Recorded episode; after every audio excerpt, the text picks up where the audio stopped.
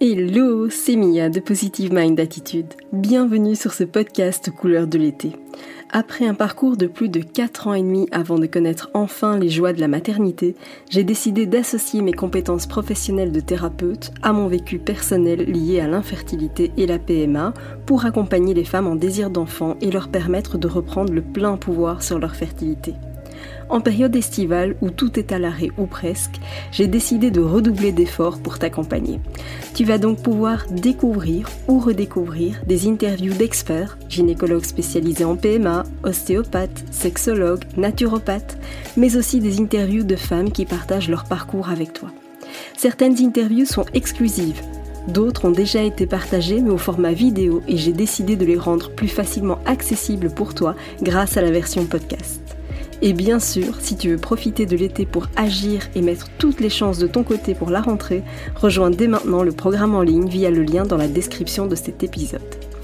Maintenant, installe-toi confortablement et c'est parti pour l'épisode du jour. Le principe de base de l'alimentation quand on est atteinte du SOPK, eh c'est ce que je te propose de découvrir aujourd'hui. Et pour ça, eh j'ai une invitée spéciale, c'est Hello, Hello Nutrifit. Salut Elodie, tu vas bien? Salut, enchantée, ça va, super bien. Je suis ravie de te retrouver parce que, alors, vous ne le savez peut-être pas, c'est vrai qu'avec Elodie, bon, on s'est déjà rencontré. Euh, elle a des informations qui sont hyper qualitatives parce que Elodie, non seulement elle a un compte euh, Instagram qui est hyper riche, mais surtout quand même, tu es diététicienne et nutritionniste et tu es atteinte ça, diététicienne nutritionniste. Exactement, je suis atteinte du SOPK, on me l'a détecté il y a maintenant un an et demi à la suite de l'arrêt de la pilule. Et du coup, c'est pour ça que j'ai décidé de me spécialiser justement dans les pathologies féminines comme le SOPK pour pouvoir justement bah, moi aussi apporter euh, ma touche sur euh, bah, le SOPK et l'alimentation pour aider les femmes à comprendre justement euh, comment ça fonctionnait et l'importance surtout de l'alimentation dans le SOPK. Alors, je trouve ça génial parce que, bon, tu le sais, on a eu l'occasion d'échanger, mais il y a un truc qui me hérisse, c'est quand j'entends que la pilule est le seul remède au SOPK. Ça me, voilà, ça me rend dingue parce que, évidemment, non, il y a plusieurs axes de, travail évidemment au niveau du SOPK. Euh, si tu ne le sais pas, eh bien moi aussi j'ai été atteinte du SOPK. Je dis j'étais parce qu'aujourd'hui j'en ai plus aucun symptôme, j'en ai plus aucun syndrome non plus. Euh, ça ne se voit plus à l'écho. Alors clairement si on fait une prise de sang, on voit que j'ai toujours un taux de testostérone qui est un petit peu plus élevé, mais sinon pour le reste il n'y a plus rien. Donc euh, vraiment c'est possible et t'en es la preuve aussi. Tu maîtrises parfaitement. Exactement. Bah, pendant le SOPK, j'ai eu quasiment plus de. Dès que j'ai arrêté la pilule, j'ai eu un arrêt de cycle où j'avais plus du tout de menstruation, etc. Et par l'alimentation et la complémentation, qui pour moi les deux vont de pair et sont très importantes, ça m'a permis de relancer un cycle. Et là, officiellement, depuis janvier, j'ai vraiment des cycles réguliers qui sont assez courts même. Avant, j'avais des cycles qui étaient plutôt de. Quand ils sont revenus, c'était 40 à 48 jours. Et là, euh, j'ai eu un cycle tout à fait euh, normal, entre guillemets, même s'il n'y a pas de normes, mais euh, qui correspond à un cycle de 28, 27 jours. quoi. C'est ça, dans la moyenne en tout cas. Exactement, c'est ça. C'est vrai que moi j'avais des cycles qui étaient hélas plus de, à plus de 100 jours hyper fréquemment et donc quand on est en essai bébé c'est évidemment très compliqué parce que j'entends souvent que le SOPK n'empêche pas une grossesse. Non, c'est vrai, mais enfin ça la complique quand même vachement. Donc voilà, c'est hyper compliqué parce qu'il y a tout un terrain là derrière. Il y a une ovulation qui souvent n'est pas qualitative, euh, voire une absence aussi d'ovulation parce que les cycles sont euh, à rallonge, hein, ça s'éternise, donc il n'y a pas d'ovulation. Et donc voilà, je suis ravie vraiment de, t'accueillir aujourd'hui parce que je reçois beaucoup de questions sur le SOPK, sur l'alimentation, parce que on a l'impression quand on doit faire attention à son alimentation, ça veut dire qu'on va se priver un peu. Donc, et c'est c'est souvent la notion qui, qui ressort, hein, surtout quand on parle de pathologie, que ce soit les troubles digestifs ou les pathologies féminines. Souvent, tout de suite, on pense qu'il y a un protocole très précis, très strict, qu'on doit s'interdire plein de choses. En plus, si on prend l'exemple du SOPK, bah, sur la glycémie, on entend des choses euh, à droite, à gauche, on entend de tout. Donc, c'est vrai que les personnes sont tellement perdues, ils savent même plus où aller que finalement, bah, ils mangent plus rien, ou ils se restreignent, ou ils enlèvent des aliments, etc. Et on pense que c'est compliqué finalement manger sainement, même avec une pathologie, si on fait bien les choses, on peut manger de tout avec équilibre et trouver justement cette notion de je me fais plaisir, je fais attention à ma santé et en même temps je prends en charge ma, pathologie. Alors, je trouve ça génial parce que bah, je rappelle aussi, le SOPK, ça a des répercussions sur du long terme. Donc, l'idée, c'est pas de te donner à toi qui nous écoute des conseils pour ici, maintenant et se dire, bah voilà, une fois que tu es enceinte, eh bien, c'est bon, on peut tout lâcher. Pas du tout. L'idée, c'est de te dire, OK, il y a un terrain à travailler, que ce soit maintenant et que ce soit après, une fois que tu as régularisé la situation, ça va beaucoup mieux. Mais je rappelle que l'ovulation, elle est juste indispensable pour ta santé de façon générale. Et donc ça, c'est à long terme. C'est pas juste là maintenant tout de suite, c'est pour éviter des pathologies très lourdes d'ici 10, 15, 20 ans. Donc voilà. L'idée de notre rencontre, de notre échange aujourd'hui, c'était vraiment de parler du principe de base de l'alimentation quand on est SOPK. Alors c'est quoi pour toi, Elodie alors, l'alimentation dans le SOPK, ce qui est hyper important déjà à prendre en compte, c'est qu'il faut un équilibre de base. Déjà, l'équilibre de base, ça va être partir de savoir faire une assiette équilibrée. Pourquoi? Parce que beaucoup de patientes qui viennent me voir et qui sont atteintes d'un SOPK vont avoir une alimentation déjà déséquilibrée sur la base, que ce soit pour n'importe quel objectif. C'est-à-dire que même si elles n'avaient pas de SOPK, leur alimentation n'est déjà pas équilibrée par rapport à la santé en général. Donc c'est important déjà dans un premier temps d'apprendre les notions de base de comment faire une assiette équilibrée, comment bien répartir sur sa journée son alimentation et surtout après, une fois qu'on a ces bases, pouvoir l'adapter au SOPK. Alors, ce serait quoi pourquoi un exemple euh, Ce serait quoi pour toi du coup un exemple de, déséquilibre alimentaire? Par exemple, des personnes qui vont manger euh, seulement une assiette de pâtes ou par exemple seulement euh, faire un petit toast avec du fromage, mais ils vont oublier par exemple euh, toutes les protéines, ils vont oublier d'avoir euh, aussi des sources de fibres comme les légumes, ils vont oublier de rajouter les lipides. Il y a énormément de femmes qui ont un SOPK qui oublient les lipides. pour nos hormones, on en a vraiment besoin, que ce soit par rapport aux hormones ou même par exemple, on peut parler aussi d'endométriose où il faut de l'oméga 3 par exemple pour l'inflammation. Souvent, la plupart des femmes vont bannir les lipides qu'elles en ont besoin parce qu'on pense que ça va faire grossir, on pense que tout de suite c'est très calorique, donc ça va augmenter tout de suite notre quota énergétique. Certes, c'est vrai, mais dans une, dans une journée euh, totale, on peut très bien en intégrer dans un équilibre. Donc une assiette équilibrée, c'est plutôt quand il manque une source euh, de macronutriments. Donc les macronutriments, c'est lipides, glucides et protéines. Et ça, on les retrouve justement, par exemple, les protéines dans la viande ou encore les protéines végétales, dans par exemple tout ce qui est légumineuse, le tofu, etc. On retrouve les glucides dans tout ce qui va être souvent les féculents. Donc, on parle des glucides complexes, par exemple, dans les pâtes, le riz, le quinoa. Euh, on peut citer le sarrasin, la pomme de terre. Enfin, il y en a plein.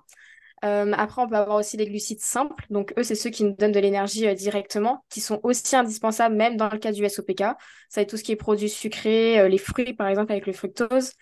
on a aussi du coup les lipides, comme je le disais auparavant, qu'on retrouve bah, dans les classiques, hein, l'huile, le beurre, on retrouve aussi dans l'avocat les fruits oléagineux, noix, amandes, euh, euh, pistaches, on peut retrouver dans tout ça, ou encore dans tout ce qui est poisson gras, par exemple, tel que le saumon, le thon, la sardine, le hareng, le maquereau, euh, qui sont aussi hyper importants dans l'alimentation. Génial. Alors, c'est super intéressant parce que c'est vrai que souvent, je, le vois avec les, femmes que j'accompagne, elles essayent de faire attention à ce qu'elles mangent, mais du coup, c'est pas toujours complet. Ça, il manque parfois effectivement euh, l'un ou l'autre euh, nutriment. Euh, on diabolise beaucoup les sucres. Alors oui, clairement, en ce qui me concerne en tout cas, je ne veux pas dire que je les diabolise, mais en tout cas, je les déconseille en termes de sucre industriel, je précise, sucre industriel. mais évidemment, pas le sucre des fruits, pas le sucre qui est contenu dans, dans une super bonne alimentation. Qu'est-ce que tu en penses? En fait, ce qui est important dans cette notion de sucre, c'est pas de l'enlever, c'est de mieux l'intégrer. C'est-à-dire que, par exemple, si on prend l'exemple de la glycémie, euh, souvent on entend qu'il y a des aliments à index glycémique haut, bas, etc. En fait, ce qui est important, c'est surtout que quand on consomme un produit, par exemple sucré ou index glycémique haut, il soit toujours accompagné de sources de protéines, de lipides, pour justement éviter les variations de glycémie. C'est-à-dire que qu'est-ce qui gêne? C'est pas que, euh, par exemple, si on mange un fruit tout seul, pourtant qui est quand même du bon sucre, bah, ça peut quand même faire faire un pic de glycémie. Par contre, si le fruit est accompagné, par exemple, d'une source de protéines, comme euh, du fromage blanc, par exemple, un fruit avec du fromage blanc, un petit peu de muesli, et on met euh, des bons lipides avec des noix dedans, ça fait une collation complexe où la glycémie, justement, ne va pas avoir de variation comme ça. En fait, donc, c'est important. C'est ça, c'est d'enrober et de ne plus avoir le sucre seul. Exactement, c'est ça, pour éviter justement que le pancréas doit sécréter trop d'insuline pour pouvoir réguler cette glycémie et du coup fatiguer le pancréas, favoriser encore plus l'insulino-résistance, qui est dans le cas aussi du SOPK. Et encore, il n'y a pas toutes les femmes qui ont un SOPK insulino-résistance en plus. Donc c'est bien de prévenir, donc d'avoir cette notion d'équilibre, mais en plus pour certaines, elles n'auront pas de soucis par rapport à leur glycémie en général. par exemple, si je prends mon cas, j'ai aucun souci de glycémie. Euh, par tellement je fais d'activité physique que, en fait, euh, par le biais d'avoir du muscle, etc., j'ai pas du tout d'insulino-résistance, quoi. Alors, tu vois, c'est vrai. Euh, alors, je pense que j'en ai déjà parlé euh, dans un épisode de podcast précédent. Euh, je pense notamment d'ailleurs celui où je l'ai enregistré avec Iman Harmony, que je t'invite à aller voir, où on explique justement ce que c'est que le SOPK et on explique aussi qu'il y a plusieurs formes de SOPK, parce que c'est vrai, Exactement. SOPK avec insulino-résistance, mais pas que, il y en a d'autres aussi, et parfois on les cumule. Exactement. Donc, c'est pour ça que dans certains cas, c'est comme on dit toutes les femmes qui ont le SOPK sont obèses ou en surpoids, c'est pas vrai. Ça va dépendre du type de SOPK, ça va dépendre aussi des conditions de l'hygiène de vie de la personne. Euh, si la personne fait énormément de sport, comme je disais, plus on a de la masse musculaire, euh, plus on a, une, on a moins de risque d'en faire de l'insulino-résistance, justement. Donc, par exemple, les sportifs euh, vont avoir moins de chances d'avoir des variations justement de glycémie dans leur journée. C'est pour ça qu'on recommande même aux diabétiques en solution numéro une, de faire surtout de l'activité physique. L'activité physique et notamment la musculation qui permet de créer du muscle, c'est une des meilleures solutions autres que l'alimentation pour justement euh, améliorer son insulino-résistance trouve ça génial parce que euh, c'est il y a effectivement tout un tas de comment dire de, croyances par rapport au SOPK, euh, des croyances comme quoi effectivement euh, c'est quand on est en surpoids que alors on a le SOPK et souvent c'est ce qui induit parfois malheureusement certains non diagnostics parce que quand une femme est mince on va pas tout de suite chercher du côté du SOPK et je trouve ça dommage parce que perso j'ai mmh. jamais été en excès de poids oui, peut-être un kilo ou deux, je vais dire, à partir du moment où je suis passée en PMA, etc. Mais j'ai plutôt été même très très mince. Et pourtant, le SOPK était bel et bien là. Donc, ça ne veut rien dire. Il y a plein de formes, il y a plein de symptômes différents. C'est ça. On est toutes différentes face à une pathologie de toute manière. Hein. C'est vrai que n'importe quelle pathologie, moi je le vois avec mes patientes, on n'a jamais le même protocole. Même mes patientes SOPK, elles ont toutes des protocoles différents parce qu'elles sont toutes différentes par leurs conditions de vie, par leur SOPK de comment il est, si elles ont déjà été prises en charge ou non, euh, si elles prennent des compléments ou non, si elles sont sous pilule ou pas. Enfin, il y a tellement de conditions qu'il faut vraiment adapter aussi à chaque personne. Et il y a plein de symptômes parce que c'est vrai que euh, à titre personnel, alors quand on parle de SOPK en général, euh, on associe SOPK avec prise de poids, on associe ça avec euh, chute de cheveux, pilosité excessive, acné, etc. Et c'est vrai qu'en ce qui me concerne, j'ai échappé à l'acné et j'ai pas eu de pilosité excessive. à l'inverse, j'ai vraiment eu plutôt chute de cheveux, etc. Tu vois, donc. Ouais. Que tu vois, moi j'étais beaucoup plus acné, pilosité accrue, acné et surtout moi la fatigue chronique. Et c'est vrai que, après, par exemple, si on prend la condition d'être en surpoids, moi, dans mon cas, j'ai pas un surpoids par rapport à l'activité et mon alimentation. Par contre, c'est vrai que depuis l'arrêt de la pilule et que du coup, on m'a détecté un SOPK, malgré les mêmes conditions de vie, j'ai beaucoup plus de difficultés à perdre qu'à une époque. Ça, c'est quelque chose que j'ai quand même constaté, que ça me demande plus d'efforts. Mais d'un côté, j'ai aussi plus de fatigue chronique. Et du coup, c'est souvent ça aussi qu'il faut prendre en compte. Des fois, c'est pas qu'on prend du poids par le SOPK, mais c'est qu'on est tellement fatigué ou stressé que ça vient, on va dire, compliquer la perte de poids. C'est-à-dire qu'il faut vraiment retenir un truc, c'est que même avec une pathologie, on peut perdre du poids. Souvent, beaucoup de femmes qui ont le SOPK vont me dire euh, j'ai un SOPK, ma perte de poids est bloquée. Ça, la perte de poids, elle peut jamais être bloquée, ça n'existe pas. Par contre, ça peut être plus difficile ou ça demande plus d'efforts pour une femme de perdre du poids ou d'atteindre son objectif par rapport à ça. Alors oui, plus euh, d'efforts ou tout simplement un guide, parce que quand on essaye ce qui a marché pour la voisine et que bah, on essaye pour soi, et bah, finalement oui, on peut être frustré parce qu'on se dit merde, la copine ça marche et, moi ça marche pas. Mais oui, parce qu'effectivement une femme n'est pas l'autre et que euh, on essaye d'appliquer des choses qui en fait ne correspondent pas du tout à la pathologie, au métabolisme, euh, etc. Exactement. Alors je trouve ça génial et, et tu me permets aussi, euh, dans ce que tu dis, d'avoir euh, un petit rappel, mais qui pour moi est indispensable, c'est que quand on veut traiter quelque chose, quelle que soit la pathologie, c'est pas d'avoir une seule et unique approche, c'est d'avoir vraiment une vision globale de la pathologie. Et c'est effectivement, tu l'as souligné avec l'exercice physique, avec l'alimentation, avec la complémentation, et j'ai aussi envie de rajouter avec l'aspect émotionnel, parce qu'il y a une dimension énorme dans le SOPK au niveau euh, émotionnel à la fois parce que euh, il y a toute une symbolique émotionnelle qui est là derrière, et aussi en même temps parce que la production hormonale qui est chamboulée va faire que ça va venir chambouler aussi l'état émotionnel. Euh, tu as parlé de la fatigue chronique, mais c'est vrai qu'on peut aussi euh, diagnostiquer des personnes qui sont plus vite dépressives. quand elles sont atteintes d'un SOPK, alors ça peut être dépressive ou ça peut être une humeur en tout cas un peu plus chafouin, un peu plus maussade. Maussade, voilà, quand on est atteint du, du SOPK. Donc l'un va pas sans l'autre, effectivement, et tu fais bien de le souligner. Non, c'est sûr que dans le SOPK, de toute manière, on a tout aussi des, des, choses qui sont différentes, mais il faut prendre tout en compte. En plus, dans le SOPK, ce qui est aussi dur pour certaines femmes, et je le vois, c'est que notre corps, il change quand même.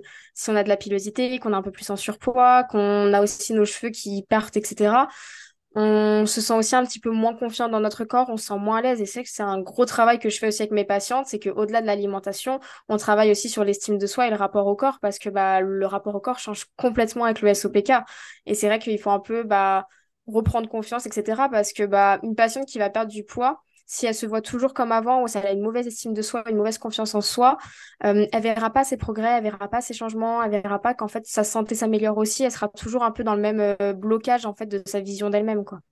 Alors c'est ce qui est compliqué effectivement, c'est que quand on est sur ce type de, pathologie, euh, oui, il y a des taux qui peuvent s'améliorer, mais c'est pas pour autant qu'on le voit. Euh, ça veut dire qu'il faudrait repasser par certaines analyses, etc., pour s'en rendre compte, mais vu de l'extérieur, c'est parfois un peu compliqué de s'en apercevoir. Euh, et en fait, je compare toujours ça aux, graines d'un arbre, finalement, tu vois, c'est de se dire qu'en fait, on va planter tout un tas de petites graines et qu'il que faut juste aussi accepter, faire confiance à la vie et pas aller constamment déterrer ces petites graines pour voir s'ils sont toujours bien au bon endroit, parce que, parce que ça C'est ça. Et donc, ouais, tu fais bah, bien de le rappeler. Bah, de toute manière, quand on fait une prise en charge SOPK, en général, je recommande au moins six mois dans une prise en charge minimum le temps de rééquilibrer l'alimentation, de voir les premiers résultats, d'améliorer euh, certes la partie glycémie, mais par exemple si on revient sur l'alimentation du SOPK, il y a aussi toute la partie inflammatoire à prendre en compte.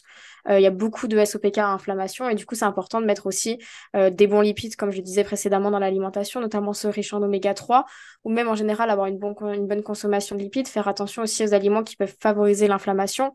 on en prend quelques-uns comme la viande rouge par exemple, c'est toujours sur une notion d'équilibre. Je suis plus de l'école de dire qu'il faut bannir aucun aliment, il faut plus avoir un équilibre. Pour moi, euh, aujourd'hui, tout aliment dans une quantité raisonnable peut être adapté à n'importe qui. Juste quand on a des excès, c'est là que ça vient prendre en compte, euh, justement, ça vient créer pardon, des effets négatifs sur la santé. Donc c'est vrai que là-dessus, il faut trouver cet équilibre. Mais par exemple, si on revient sur l'inflammation, c'est vrai que d'avoir des bons lipides, c'est important. Euh, notamment, on peut mettre par exemple des petites entrées avec de l'avocat. Je conseille souvent de faire ça, par exemple pour les patientes.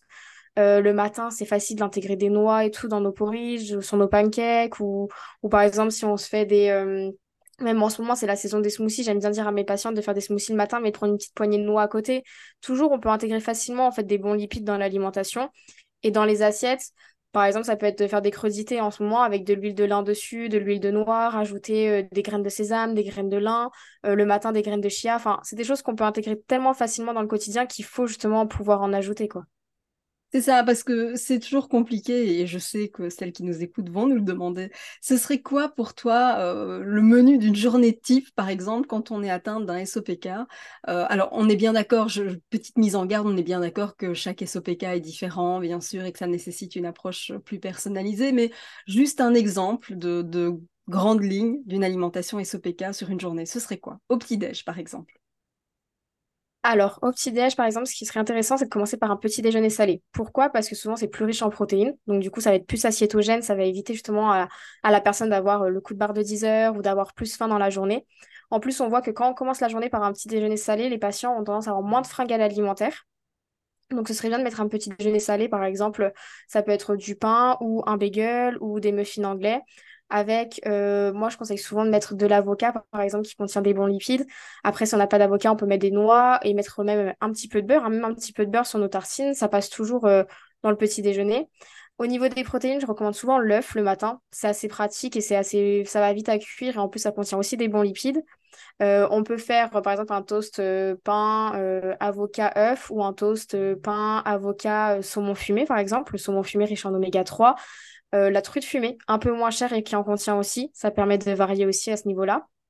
Euh, et après, de prendre un fruit pour les fibres, toujours bien, c'est riche en minéraux, donc pour la fatigue, etc., c'est intéressant pour les minéraux, vitamines, c'est riche en fibres. Euh, par exemple, ceux qui sont antioxydants, type les fruits rouges, les mûres, les myrtilles, c'est des choses qu'on peut très bien faire. Et là, on a un petit déjeuner complet. On a le pain, par exemple, pain complet, qui vient jouer sur le rôle des féculents, qui est riche en fibres. On a le fruit qui nous apporte des glucides rapides, donc qui nous donne un petit pic d'énergie, en même temps qui est riche en vitamines et minéraux. On a l'avocat qui vient jouer le rôle des bons lipides et du coup qui nous apporte aussi justement pour nos hormones bah, des bonnes choses. Et on a les protéines qui sont là par exemple via les œufs ou le saumon fumé. Et on peut même rajouter par exemple du fromage frais sur notre tranche de pain et ça rajoute encore plus de protéines dans le matin. Et donc, ça veut dire qu'en faisant ça, comme on a consommé du sucre, mais qu'il est enrobé, ça nous évite un gros pic de glycémie. Exactement. Et puis, c'est quand même un petit déjeuner qui est assez euh, rassasiant. Donc, ça évite les fringales alimentaires, le coup de barre, etc. Après, en plus, euh, il faut bien savoir que les petits déjeuners salés, on pense que des fois, comme il y a beaucoup d'aliments, c'est vite calorique, mais des fois, ça revient, la même, ça revient euh, au même taux calorique que si, par exemple, on avait consommé un porridge ou, par exemple, un bol de céréales ou encore des toasts avec du beurre de cacahuète dessus, par exemple. C'est ça, et oui, alors je fais une aparté parce que c'est vrai que tout ce qui est. Euh, alors, on va parler de greenwashing pour tout ce qui est euh, bio, etc. Mais on pourrait aussi parler de, de health washing pour tout ce qui est euh, aliments santé. Mais je pense, tu sais, à ces grandes marques céréalières, etc., qui sont juste des bombes en termes de sucre, en termes de calories, en termes de plein de trucs. Mais par contre, c'est sur la boîte, tu vas avoir une nana en maillot de bain, tu vas avoir, tu vois, tu t'imagines que c'est un truc hyper sain, alors qu'en fait, ça l'est pas du tout. Donc, c'est important de le rappeler aussi, parce que c'est vrai qu'on essaye d'aller vite le matin et donc on cherche les solutions rapides et on pense que, mais en réalité, euh, pas du tout. Tu as raison de rappeler aussi que le sucré, ça peut aussi être des bombes en termes de calories et que c'est pas forcément la quantité qui compte. C'est ça. Et après, par exemple, aussi le matin, si on est pressé, un truc tout bête aussi qui va super vite, tout ce qui est bol cake. Les bol cake, même si c'est sucré, comme ça contient des protéines, par exemple, si on met du fromage blanc dedans ou on met des œufs, bah, finalement, en fait, ça apporte assez de protéines qu'on pourrait considérer comme du coup un petit déjeuner euh, salé sucré. Et finalement, ça permet aussi euh, justement d'avoir un petit déjeuner complet. Euh, si on met de l'avoine, par exemple, de la farine d'avoine pour faire son bol cake, on a des bons glucides. Euh, on met dedans des noix, ça nous apporte des bons lipides. Euh, on met un peu de chocolat pour le plaisir alimentaire, ça fait toujours plaisir. Et on met l'œuf et du fromage blanc, ça joue le rôle des protéines. On rajoute des fruits rouges dessus. Ça nous fait aussi un petit déjeuner complet et qui se prépare en avance. Par exemple, le bol cake, moi, quand j'avais, à l'époque où j'étais étudiante et que j'étais pressée, le matin, c'est vrai que c'était le truc qui était pratique. Je le préparais même la veille au soir. Je mettais du, je mettais film et je le conservais au frigo et c'était déjà fait pour le matin, quoi. Oui, je trouve Donc il y a toujours des astuces. Assez facile. Moi, je m'en sers aujourd'hui hein, pour mon fils euh, le, matin, mais, mais c'est vrai que voilà, je trouve ça génial parce que le matin, c'est toujours vite, vite, c'est le rush, c'est machin. Mais c'est voilà, il y en a quand même des solutions, même si on est rapide, même si on est pressé. Enfin voilà, il faut pas s'imaginer pour manger sainement, on doit passer trois heures en cuisine non plus. C'est pas nécessaire. C'est ça, c'est ça. Et surtout que c'est préparer même ses repas en avance. C'est toujours nécessaire aussi. Moi, c'est vraiment quelque chose que je conseille souvent pour les mamans euh, qui ont justement bah, les enfants à gérer, tout ça si elles peuvent préparer leur repas en avance, c'est ce qui permet justement aussi de gagner du temps et d'avoir l'équilibre parce qu'il y a beaucoup de femmes qui justement ne prennent pas le temps de cuisiner, ne prennent pas le temps pour faire à manger pour elles, des fois vont même cuisiner pour leurs enfants et pas pour elles. Et c'est comme ça que des fois j'ai des patientes SOPK 40, 50 ans euh, qui sont plus en train de gérer l'alimentation de leur enfant que leur alimentation, du coup qui prennent pas en charge leur SOPK parce que justement, elles n'ont pas de temps. Et finalement, si elles préparaient leur repas en avance, qu'elles gagnaient du temps, elles pourraient même faire du sport, faire d'autres activités à côté, et du coup optimiser en fait toute la santé autour du SOPK aussi. Alors, je, tu fais bien d'en parler et je le rappelle du coup pour celles qui sont en PMA, parce que c'est vrai que euh, si tu es suivi en PMA, je sais à quel point les rendez-vous sont généralement très très tôt le matin et pour le même prix, tu as en plus euh, assez de, route à faire et donc c'est vrai que ça fait se lever très très tôt. Euh, mais voilà, tu as la possibilité malgré tout de préparer ça la veille, histoire de gagner du temps le matin pour le, le petit-déj, c'est une possibilité. C'est vrai que moi je me souviens que mes rendez-vous de contrôle étaient à 7 heures du matin, j'avais une heure et demie de route. Donc, euh, t'as pas envie de prendre le temps de cuisiner à ce moment-là, mais voilà, le fait de le préparer la veille, ça reste une super solution, euh, c'est possible. Exactement. Donc ça, c'est pour le petit déjeuner. Après, si on continue sur le repas du midi, euh, repas du midi et du soir, je dirais que c'est vraiment la même chose. On reste sur le même principe de base, hein, c'est une assiette équilibrée. Si on prend par exemple un repas type, on pourrait faire par exemple du riz complet avec euh, le midi, par exemple, euh, un filet de poulet, euh, par exemple, au four, enfin, soit du poulet au four, soit un filet de poulet revenu avec un petit peu d'huile d'olive, etc., et des épices. Et on pourrait mettre des légumes verts, par exemple, comme des haricots verts ou des brocolis qui sont assez riches en fibres. Et en dessert, prendre par exemple du fromage blanc avec un fruit qui nous permet d'avoir des fruits pour les antioxydants et du fromage blanc, par exemple, pour les protéines. Génial. Et donc voilà, ça, on reste sur le même format finalement que ce soit le midi ou le soir, c'est un format qui est euh, assez similaire. Exactement. Après, par exemple, si on a mis du poulet le midi, le soir, on peut mettre plutôt de la... du poisson ou quelque chose de végétal. Le poisson, par exemple, mettre du saumon, c'est bien d'intégrer quand même une ou deux fois du saumon dans la semaine pour avoir des bons oméga 3. Euh, ou encore euh, du maquereau et de la sardine, comme je disais précédemment, hein, qui sont des fois un petit peu moins chers que le saumon. C'est que les cours sont quand même vachement augmentés, donc il faut aussi pouvoir s'adapter à ça. Et après, par exemple, si on a mis du riz complet euh, le midi, pourquoi pas mettre de la patate douce, qui est super riche en fibres aussi, qui est intéressante au niveau de glycémie le soir. Faire, par exemple, patate douce, saumon et des épinards. On reste avec des légumes verts c'est plutôt pas mal. Et on peut même le soir, par exemple, mettre en entrée une petite salade de crudité avec de l'avocat, comme je le disais, avant de passer au plat, ce qui permet aussi d'avoir un petit peu de volume alimentaire avant et du coup de permettre d'être déjà un petit peu à satiété. Et euh, surtout que le soir, des fois, je sais que j'ai des patientes qui rentrent tard du travail, elles ont vite faim et du coup, elles veulent manger euh, assez rapidement. Et en fait, le fait de faire une petite entrée, ça permet aussi de prendre le temps de manger son plat par la suite et du coup de plus apprécier son plat aussi. Génial. Et c'est vrai que la, patate douce, moi j'adore les galettes de patate douce euh, avec des épices. Ouais, c'est super bon du curcuma, tout ça. J'adore, vraiment, euh, c'est super bon. Donc, ouais, c'est excellent. Euh, mais en fait, ce que j'aime dans, dans l'approche, c'est on ne diabolise pas, on intègre de tout. Euh, Exactement. En petite quantité, ou en tout cas pas en excès, parce que finalement, c'est ça. alors, c'est intéressant aussi, et, et, je relève, tu as parlé de, du pain tout à l'heure, du pain avec de l'avocat, par exemple, on peut se faire un toast à l'avocat, etc. On est d'accord que le pain, on va le prendre complet. Euh, après, le pain, même s'il est blanc en soi, souvent on a tendance à le diaboliser, mais finalement, un pain blanc euh, de baguette fait en boulangerie, euh, ça reste quelque chose de très très équilibré. C'est juste que le pain complet, l'avantage pour le SOPK, c'est que ça contient plus de fibres. Donc pour la glycémie, c'est quand même plus intéressant. même au niveau de la digestion, le transit, on sait que quand on a le SOPK, on peut avoir, il y a beaucoup de liens, quand même des études qui montrent le lien entre microbiote et SOPK. Donc si on peut optimiser aussi le microbiote intestinal, c'est toujours bien de rajouter des fibres, des produits complets. Moi, vraiment, cette notion de intégrer de tout et surtout de varier, c'est bien et de voir ce qui nous convient à nous. Chez certaines personnes, par exemple, le fait de consommer trop de fibres, à l'inverse, ça peut leur créer des gros problèmes de digestion. Donc en fait, c'est toujours de mettre de l'équilibre, de prendre les notions de base, d'adapter par rapport à ses propres symptômes aussi. Si par exemple on a de l'acné, on va essayer d'augmenter son alimentation en zinc, par exemple. Euh, si on a beaucoup d'inflammation, on augmente en oméga 3. Si on a des problèmes de glycémie, on va faire attention aux produits justement par rapport à l'index glycémique. Donc d'adapter aux symptômes, mais surtout d'avoir aussi une variété et de voir ce qui nous convient à nous. Je trouve ça, je trouve ça génial et rassurant en même temps parce que ça montre que avoir une alimentation saine finalement, c'est pas du tout une punition parce que je sais que j'ai souvent beaucoup non, exactement comme euh, euh, les copines, en gros, elles doivent pas faire attention, mais je leur dis toujours, bah, on ne sait pas ce que les copines vont avoir d'ici 15 euh, ans, 20 ans, 30 ans. Finalement, je, reste convaincue que tout ça a un impact et que plus tôt tu manges sainement et, plus tu te prémunis, en tout cas, de, certaines pathologies euh, plus graves, plus lourdes. je trouve ça hyper, hyper important finalement. Bah souvent, ce qu'on pense, c'est que alimentation saine égale régime, égale euh, drastique, égale euh, enlever des aliments. Et du coup, c'est pour ça que des personnes en font des montagnes comme c'était compliqué. Et des fois, on se complique nous-mêmes notre vie. C'est-à-dire qu'on pense que manger équilibré, c'est tout de suite euh, passer du jour au lendemain à faire euh, son batch cooking, intégrer des légumes à chaque repas, euh, faire sa collation protéinée. Euh. En fait, c'est qu'on des fois, on veut faire aussi trop de trucs d'un coup. que moi, c'est ce que je dis aux patients. Vous rentrez en suivi, on y va petit à petit par rapport à votre quotidien. C'est pas passer de manger fast-food à du jour au lendemain, faire du batch cooking, aller six fois au sport par semaine, mettre des légumes partout et faire le petit déjeuner salé tous les matins. Non, c'est aussi par rapport à son rythme de vie et déjà ce qu'on a mis en place, y aller progressivement à son rythme et surtout adapter son alimentation à sa vie de tous les jours. Parce que sinon, si l'alimentation ne nous convient pas, parce qu'elle ne nous apporte pas du plaisir, qu'elle n'est pas faite par rapport à notre emploi du temps, euh, que les repas sont trop longs, trop, euh, trop fastidieux à faire, etc., et que du coup on perd du temps et qu'en fait on n'a plus le temps pour notre vie à côté, comme le sport, etc., bah en fait, c'est des choses qu'on se rend compte qu'on va être épuisé, on va pas les tenir sur le long terme, et du coup, c'est comme ça qu'on abandonne et finalement, on reprend à commander fast-food parce que justement, on n'en peut plus. Donc, en fait, c'est mieux de mettre des petites habitudes en place en plus qui sont pas compliqués. Faire une assiette avec euh, légumes, protéines et féculents, ça reste assez classique, assez simple. Euh, tester des produits complets. Si on n'aime pas, à la limite, on passe sur du quinoa, on prend des patates douces comme on l'a vu. Il y a tellement d'options que c'est juste en fait de prendre le temps de faire l'effort de s'éduquer aussi sur la nutrition.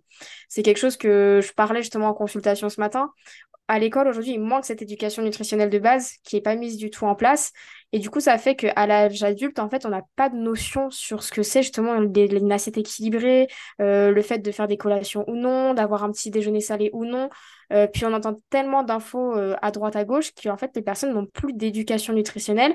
Et du coup, quand on a une pathologie, si déjà on n'a pas les bases, En fait, c'est compliqué. C'est comme passer à un diplôme qu'on n'a même pas appris les bases de ce diplôme. Enfin, c'est assez compliqué. Il faut déjà avoir les bases pour ensuite pouvoir l'adapter à notre pathologie. Et en fait, j'ai beaucoup de femmes SOPK qui n'ont pas les bases de l'alimentation équilibrée et qui veulent en plus mettre l'alimentation SOPK et du coup qui se retrouvent perdues et c'est normal. Alors, je te rejoins à, du 3000%. Euh, les bases de tout ne sont pas euh, enseignées. Euh, quand je vois encore qu'on se contente d'enseigner l'ovocyte et, et comment dire, le spermatozoïde avec une ovulation à, J14, ça me... Ah J'ai les oreilles qui saignent quand j'entends ça c'est compliqué voilà, de, dire, bon, ok, c'est des moyennes, mais finalement, ça peut être totalement autrement. Euh, j'ai du mal avec le fait qu'on ne parle pas de l'ovulation comme un critère de santé euh, sur du long terme, et que donc l'ovulation, euh, la progestérone, etc., sont des choses qui sont super importantes, et qu'on a tendance souvent à, avoir en insuffisance quand on a le, SOPK, puisque l'ovulation est rarement de qualité, donc souvent c'est lié, alors pas systématiquement, mais ça vaut la peine de, le vérifier. Euh, et donc je te rejoins, oui, il y a des choses qui devraient vraiment être enseignées euh, de base, et parce que du coup on est perdu, et puis, euh, et puis parce qu'on a X, Y, Z, tu sais, la, cousine de la voisine, de la collègue, du, de la belle-sœur, de machin, et finalement on reçoit des, conseils de personnes qui sont pas du tout appropriées, mais qui se permettent quand même de conseiller sur le sujet et on est complètement paumé par rapport à qu'est-ce que je peux faire, pas faire, etc. Donc je trouve ça génial que tu prennes le temps aussi de rassurer. Alors je sais, moi il y, a un conseil que je donne quand même à, mes clientes et que j'ai envie de, le donner, de donner ici, de partager, c'est la règle des 80-20. Moi, je dis toujours 80% du temps, vous avez une alimentation hyper saine et les 20% du temps, eh bien, vous vous faites plaisir aussi. C'est-à-dire que euh, si je suis en vacances et qu'il euh, y a un camion avec un marchand de glace, ben, je ne vais pas forcément me priver pour autant. Je, peux de temps en temps m'accorder comme ça des, petits plaisirs occasionnels. Ah bah, la loi du 80-20, de toute manière, c'est celle que j'utilise moi dans mon quotidien et que je dis à mes patients de faire. Hein. Là, c'est les vacances de l'été, il y en a plein qui se font plaisir et c'est ce qu'il faut en fait, parce que si tu rentres dans une restriction alimentaire, c'est là que tu vas avoir encore plus envie de l'aliment. Euh, c'est comme si demain tu te dis euh, je vais aller au restaurant mais finalement bah en fait j'y vais pas parce que je vais prendre du poids. Toute ta semaine, tu vas penser au fait que tu n'as pas fait ton restaurant et tu n'auras qu'une envie c'est de le faire. Du coup, ça se trouve tu vas y aller et tu vas manger beaucoup parce que tu voudras compenser cette frustration que tu as été créée. C'est un peu comme euh, je prends toujours l'exemple de l'enfant, on lui dit de pas faire la bêtise, il aura qu'une envie c'est de faire la bêtise.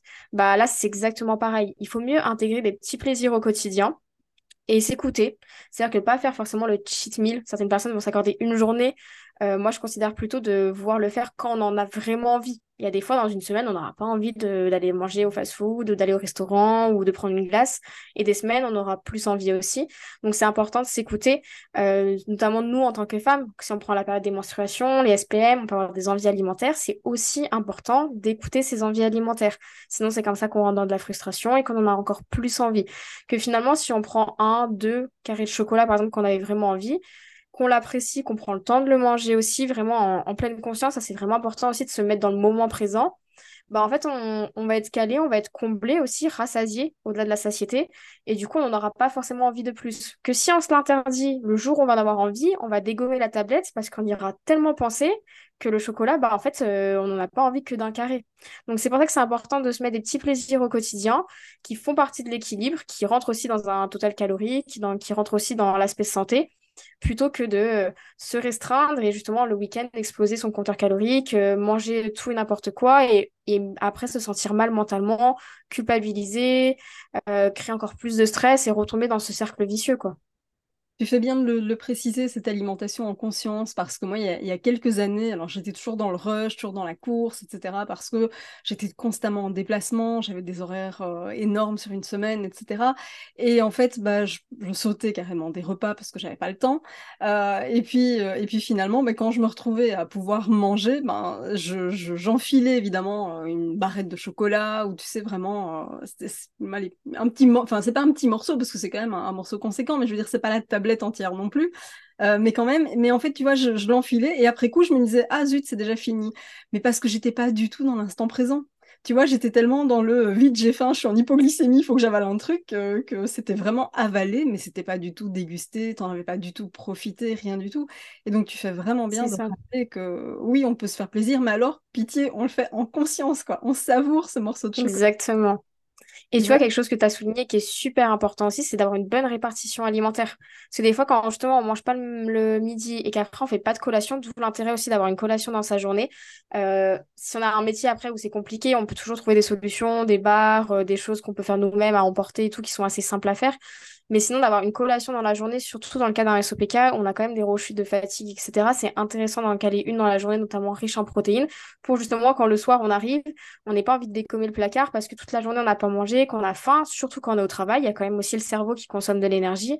Euh, après, si on a une activité en plus où physiquement ça demande de l'énergie, on a le cerveau plus le physique. Du coup, on a besoin aussi de combler cette énergie, d'où l'intérêt d'avoir une collation. Et comme ça, le soir, quand on arrive, on mange plus en pleine conscience que de vouloir sauter sur son repas parce que justement, on n'a pas mangé depuis midi et que ça fait quasiment 7-8 heures qu'on est à jeun. Quoi. Alors, et du coup, j'en profite pour rebondir sur, euh, sur un élément dont, tu parles euh, et peut-être donner un, conseil sur le sujet. Alors, je pense à moi, mais je sais que j'ai beaucoup de, personnes qui nous écoutent qui sont dans le même cas. Euh, évidemment, personnellement, moi, je suis végétarienne et donc, quand on parle de sources de protéines, on peut vite être frustré et de se dire ah oui mais comme je mange pas de viande alors pas de protéines. En fait c'est faux, il y a des sources de, protéines qu'on peut trouver ailleurs finalement que dans la viande. Tu donnerais quoi comme exemple comme protéines alors, quand on est végétarien, il y a deux notions qui sont importantes. C'est soit on passe sur des options type euh, tofu, sétan, tempeh par exemple, qui sont riches en, en protéines végétales. Le soja aussi, qui est assez riche en protéines végétales. Euh, ou après, on peut passer plutôt sur les options de faire la complémentarité protéique. C'est-à-dire qu'en gros, une assiette type végétarienne, ça va être d'associer par exemple une céréale avec une légumineuse. C'est-à-dire que quand on ajoute une source de céréales et une source de légumineuse, on obtient une protéine aussi complexe qu'une protéine animale. Parce qu'il faut savoir que les protéines végétales sont des fois déficientes et du coup ne sont pas aussi qualitatives qu'une protéine animale. Et en fait, par exemple, si on fait un plat de riz avec des lentilles, ou riz lentilles corail, ou pâtes haricots rouges, ou pâtes pois chiches, en fait, l'association des deux fait qu'on a, moi je prends souvent l'exemple du collier de perles, on a un collier de perles qui est complet, et du coup qui fait qu'en fait c'est aussi euh, complet qu'une protéine animale.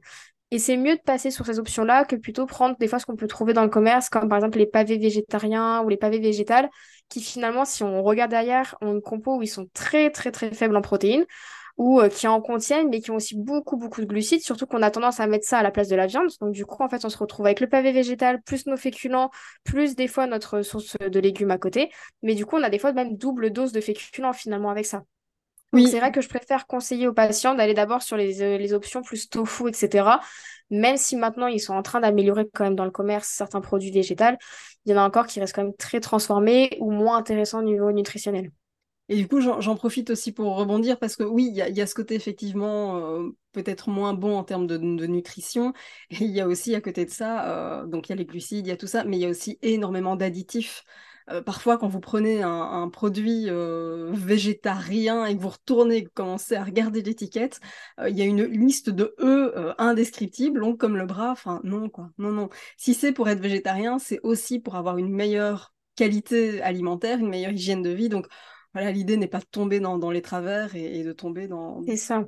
Et après, végétarien veut dire aussi qu'on peut consommer, c'est pas non plus euh, végétalien, donc on peut consommer aussi tout ce qui va être produit laitier. Souvent, on a tendance à oublier à quel point bah, le, les fromages blancs, le skir, les petits suisses, euh, ça contient le fromage, par exemple le parmesan, les tout ça contient quand même pas mal de protéines. Donc c'est toujours intéressant d'en mettre aussi dans son alimentation. Euh, on peut en retrouver aussi dans tous les ce qui est poisson. En plus, poisson, crustacés, c'est des sources aussi de protéines animales, euh, mais qui sont OK quand on est végétarien, qui sont bien intégrées aussi. Les œufs, notamment, les œufs, c'est hyper intéressant au niveau nutritionnel. Et après, si on est végétalien, on reste sur les premiers conseils de base que j'ai pu donner euh, tout à l'heure. Donc voilà, ce que je trouve génial avec l'approche d'Elodie, tu l'auras euh, compris, tu l'auras entendu, c'est que euh, peu importe quel est ton choix, quelle est ta situation, il y a toujours des solutions, il y a toujours des choses à adapter. Et Elodie, elle part pas de comment dire d'un canevas type, elle part vraiment de la personne pour aller euh, adapter l'alimentation à la personne et pas l'inverse. Et souvent c'est l'inverse qu'on essaye de faire. On essaye de se faire rentrer nous dans des cases et bah bizarrement ça fonctionne pas. Donc exactement ce serait bien d'apprendre à faire l'inverse justement hein, et de se dire bah voilà je suis moi j'ai mes habitudes j'ai ce que j'aime ce que j'aime pas. Et du coup en tenant compte de tout ça comment est-ce que je peux euh, aménager euh, mon hygiène de vie mon alimentation pour répondre à, un besoin lié à la pathologie en fait? Elle est là ton approche Bah, c'est ça, parce que j'ai beaucoup de. Je dénigre pas tout le travail de mes collègues, mais il y en a beaucoup qui, des fois, vont faire des plans alimentaires, mais sans prendre en compte les conditions des patients. Et du coup, en fait, les patients vont certes avoir des résultats de dingue parce que les plans sont bah, drastiques, assez carrés.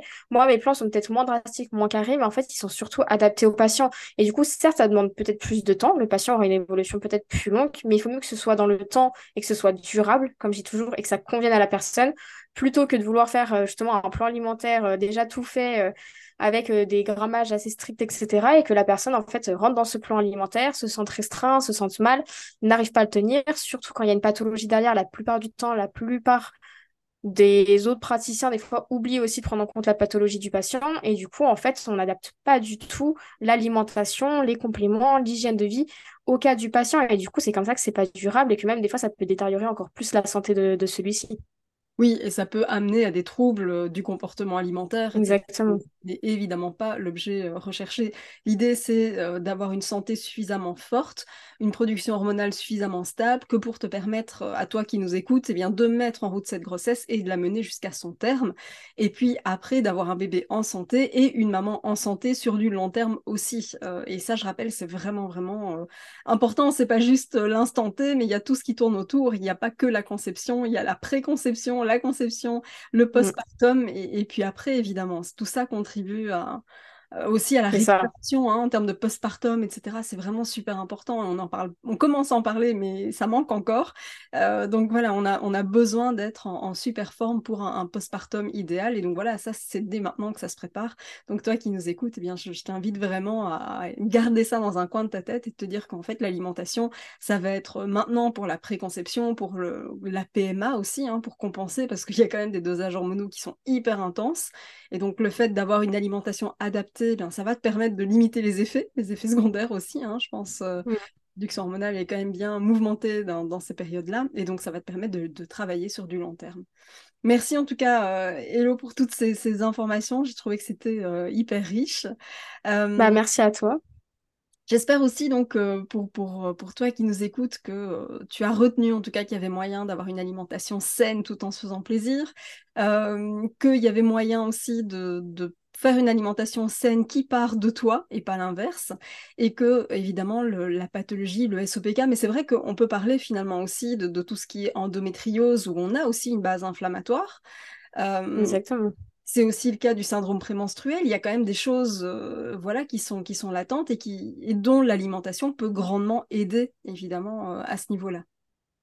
Bah, au niveau de l'endométriose, il va y avoir tout ce qui est l'inflammation à prendre en compte, qui est ultra importante. En cas d'endométriose, on sait qu'on peut avoir aussi euh, au niveau du système digestif des lésions, donc il faut aussi pouvoir prendre en compte cette partie-là. J'ai énormément de patientes qui ont de l'endométriose, qui ont des gros, gros troubles digestifs, donc on est obligé de gérer toute la partie microbiote, la partie euh, de trouver quelle alimentation aussi peut passer pour la patiente, parce qu'il y a beaucoup, bah, justement, l'alimentation riche en fibres, etc., qui peut être compliquée. Euh, c'est des patientes aussi qui ont besoin de compléments alimentaires à côté, qui sont des fois très vite carencées, qui ont beaucoup de fatigue chronique. Euh, les douleurs dans l'endométriose sont très épuisantes pour la patiente. Euh, donc, il y a tout le côté anti-inflammatoire, le côté justement de pouvoir gérer aussi le stress, de gérer aussi le système digestif. En fait, les pathologies féminines se relient quand même très vite hein, entre elles. On a quand même sur, toujours des symptômes d'inflammation, de digestion, etc. Euh, c'est juste le biais hormonal qui va être différent. Sur le SPK, on n'est plus sur quelque chose d'hormonal. L'endométriose, c'est aussi différemment. On est plus sur de l'inflammation à traiter dans le cas de l'alimentation.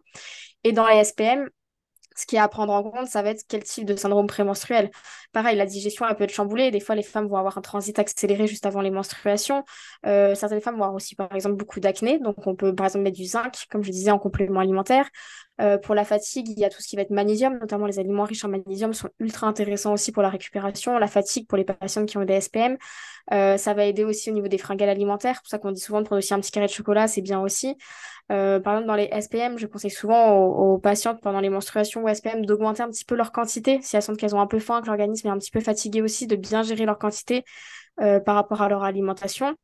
Euh, il y a plein de choses à prendre en compte. C'est toujours pareil, ça dépend du, de cas par cas, mais c'est vrai que l'alimentation, SPM, menstruation, SOPK, tout ça, on est toujours sur le système d'inflammation, de la fatigue chronique, de la digestion à prendre en compte.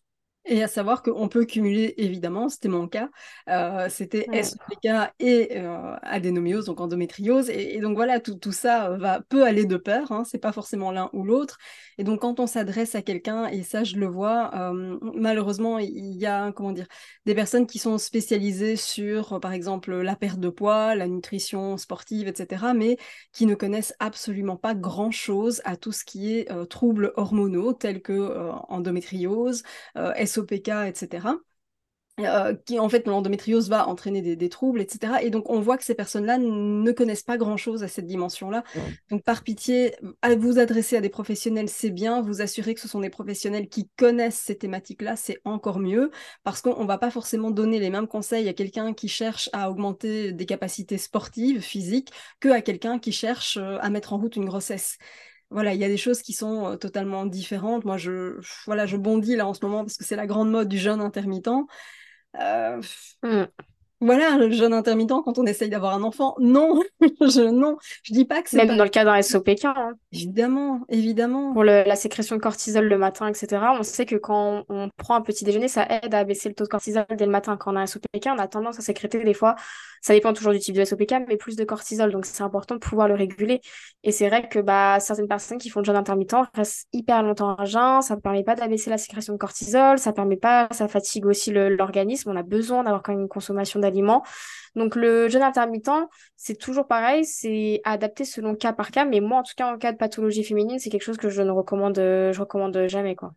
Non, et, et d'autant plus que je dis pas que le jeûne intermittent ne fonctionne pas, mais il va plus, par exemple, fonctionner euh, probablement sur des hommes, parce que comme toujours, la majorité des études sont faites sur des hommes, et puis on transpose ça aux femmes et on oublie qu'on ne fonctionne pas exactement pareil. Donc attention à ça, je dis pas que le jeûne intermittent est, néfaste pour tout le monde, pas du tout. Je pense qu'il y a euh, certains types de, pathologies où ça peut totalement avoir du sens. Je pense notamment à tout ce qui est oncologie. Euh, je pense voilà, il y, a des pathologies pour lesquelles ça peut effectivement être très pertinent, mais pas quand on est en désir d'enfant. C'est évidemment quelque chose à ne pas faire.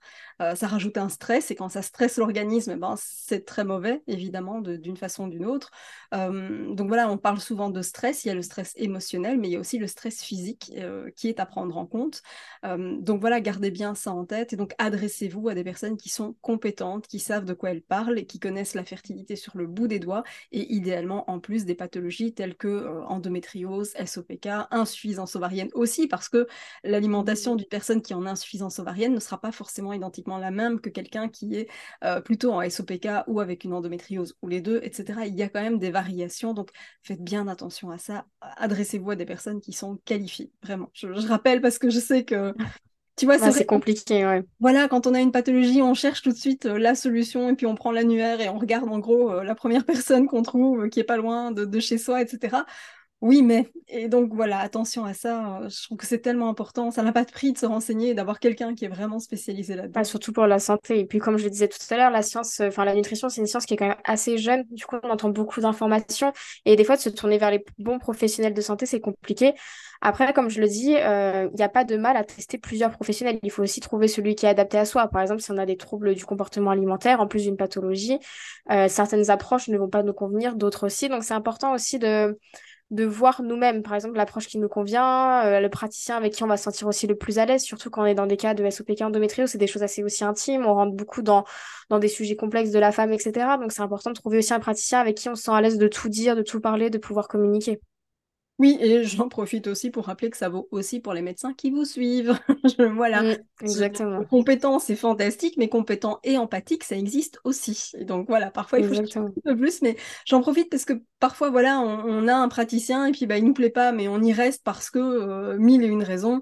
Mais en fait, non, je veux dire, on a le droit aussi d'en changer euh, si, ça ne, si ça ne va pas. Donc euh, gardez, gardez ça dans un coin de votre tête. En tout cas, c'était un vrai plaisir, Hello, de te retrouver ici et, et de t'avoir au sein du podcast. Je crois qu'il y a eu plein de super bons conseils partagés. Si jamais on veut te retrouver, comment on peut faire? Bah déjà, merci beaucoup de m'avoir invité sur le podcast. Ça m'a fait super plaisir de pouvoir parler euh, de l'alimentation avec le SOPK, les pathologies féminines, puis on a abordé plein d'autres sujets. Et pour me retrouver, alors on peut me retrouver sur Instagram, c'est hello-du-bas NutriFit. J'ai aussi mon TikTok, c'est le même nom. Euh, j'aborde un peu les mêmes sujets, je parle un petit peu de tout, à la fois perte de poids, à la fois euh, troubles du comportement alimentaire et bien sûr ma spécialité qui est les pathologies féminines. Et bientôt, il y a mon podcast aussi qui va sortir pour septembre. Je donne l'information d'avant-première, mais du coup, je vais pouvoir aborder un peu plus justement en détail ce genre de sujet parce que bah, sur euh, les réseaux sociaux comme Instagram, etc., on reste quand même assez limité pour donner plein d'informations. Sur un podcast comme on l'a fait aujourd'hui, on peut aborder quand même euh, beaucoup plus, surtout ce type de sujet euh, en détail. Ah oui, on peut aller bien plus en profondeur et on, prend un peu plus le temps aussi d'expliquer parce que on n'est pas tenu par un algorithme qui nous dit quoi faire, quoi dire, comment faire, etc. On est vachement plus libre. Donc c'est Exactement. super. Bon, alors les filles, vous avez entendu, on a une info en exclusivité. On aura bientôt un podcast supplémentaire à écouter. J'adore en tout cas, je, te remercie vraiment. Euh, les coordonnées d'Elodie, bien sûr, vous allez les retrouver. Je les mettrai en description de cet épisode. Comme ça, vous aurez toutes les informations, que ce soit euh, le compte Instagram, que ce soit euh, le site, le TikTok, etc. Vous allez pouvoir retrouver Elodie si ça vous intéresse. Je vous remercie en tout cas d'avoir écouté cet épisode. Hello, merci infiniment pour ta participation.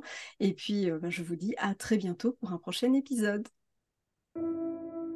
Merci d'avoir écouté cet épisode jusqu'au bout. Si tu veux contribuer à aider les personnes qui en ont besoin et faire découvrir ce podcast, je t'invite à mettre une note et ou un commentaire sur ta plateforme d'écoute préférée. Si tu veux recevoir plus de conseils, télécharge dès maintenant mon guide offert sur positivemindattitude.fr ou rejoins directement le programme d'accompagnement en ligne via le lien dans la description de cet épisode. Je te dis à très très vite pour un prochain épisode.